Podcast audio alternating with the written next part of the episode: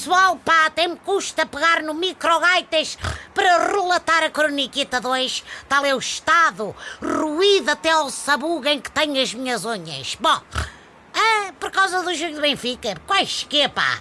O Glorioso continua com três pontinhos, vai buscar à frente.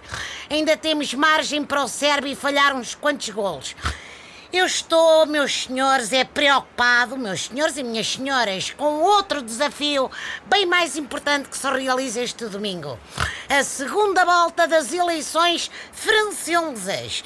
E aqui, tal como em cada jogo de segunda mão, é que não há mesmo margem para errar.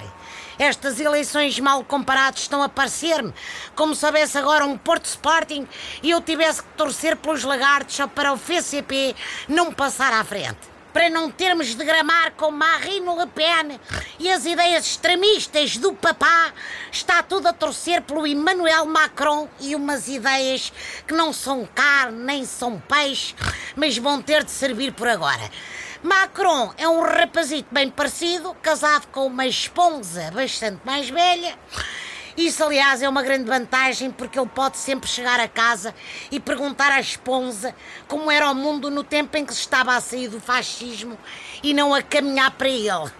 Bom, como ela foi professora de Macron, pode continuar a dar-lhe lições.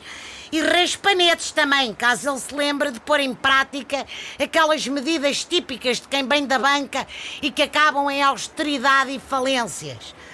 Marine Le Pen é toda cheinha de esnica e está a conquistar a França com palavras populistas.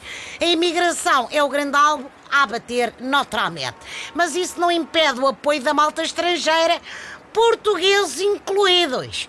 Um deles é o dono do Chetonton, onde Marine disse que vai comemorar a vitória. Eu espero que o dono do Chetonton se divirta, porque se calhar na próxima segunda-feira vai ter de mudar o nome do restaurante para Chetotó, quando perceber que a Le Pen quer todos os imigrantes dali para fora. Pense nisso, amigo Tuga, pense nisso.